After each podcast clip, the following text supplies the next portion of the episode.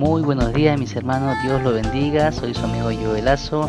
Le quiero dar la bienvenida a este tiempo de reflexiones, bueno, día sábado, fin de semana, eh, y queremos compartirles el día de hoy la reflexión titulada Oraciones peligrosas. Así que acompáñame a oración y el Señor sea eh, revelando su palabra, ¿sí? Te damos gracias, Señor, en esta mañana gloriosa, para lo cual, Señor, venimos ante ti para pedir sabiduría, Señor, y que puedas, Señor, instruirnos en tu palabra, bendito Dios, Señor. Sea tú, bendito Padre, enseñándonos, Señor Padre, y guiándonos en medio de ella, Señor. En nombre de Cristo Jesús, tu amado Hijo. Amén. Vamos, mis hermanos, les voy a invitar a que eh, me acompañen, por favor, en el libro de Lucas 18, 11 y 12 el tema que vamos a tratar el día de hoy, oraciones peligrosas. Dice así, el fariseo, puesto en pie, oraba consigo mismo de esta manera, Dios, te doy gracias porque no soy como los otros hombres, ladrones, injustos, adúlteros, ni aun como este publicano. Ayuno dos veces a la semana, doy diezmos de todo lo que gano. Así que mis hermanos, esto es lo que nos presenta este pasaje, para lo cual en esta mañana quiero compartir tres principios, tres puntos que nos van a ayudar a alejarnos de estas oraciones peligrosas. ¿Está listo? Lo primero es a quién oramos, ¿no? Y vemos en este caso el primer punto tan letal, ¿no? Eh, de elevar nuestras oraciones tenemos que darnos cuenta a quién estamos dirigiendo nuestras oraciones. Y en este caso, en el texto nos deja notar que el fariseo dice oraba consigo mismo. Es decir, exactamente no pretendía tener una comunicación con Dios, sino consigo mismo y poniendo sus actos por encima de los demás. Así que mi hermano, tengamos mucho cuidado cuando en nuestras oraciones abunden palabras como mi o yo, ¿no? Todo se enfoque a mi persona, ¿sí? Así que ese es el primer punto. Segundo punto, ¿con qué propósito venimos a orar? ¿no? ¿Cuál es el propósito de nuestra oración? Ciertamente este fariseo no pretendía que Dios lo escuche.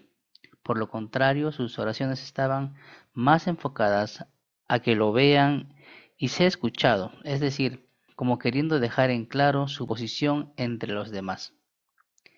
En ella notamos una autoproclamación de su obediencia a la ley y cualidades, aún una gratitud por no ser como otros pecadores, o el publicano incluso. Evitemos, mis hermanos, caer en la vanagloria, así que vengamos con el fin de relacionarnos con Dios y su gracia infinita.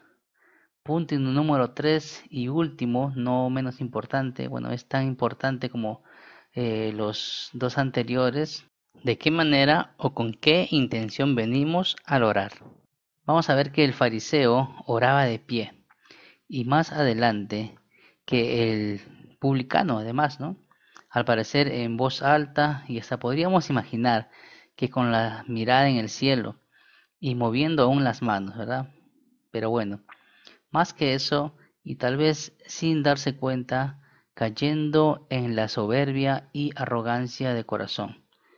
Por lo contrario, vemos o debemos venir como el publicano, con un corazón humilde, oraba así.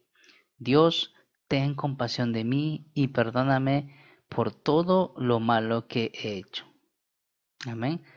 Y Eclesiastés nos va a decir algo muy interesante para ir concluyendo esta parte. En Eclesiastés 5, 1, 12 nos va a decir, cuando fueres a la casa de Dios, guarda tu pie y acércate más para oír que para ofrecer el sacrificio de los necios, porque no saben que hacen mal.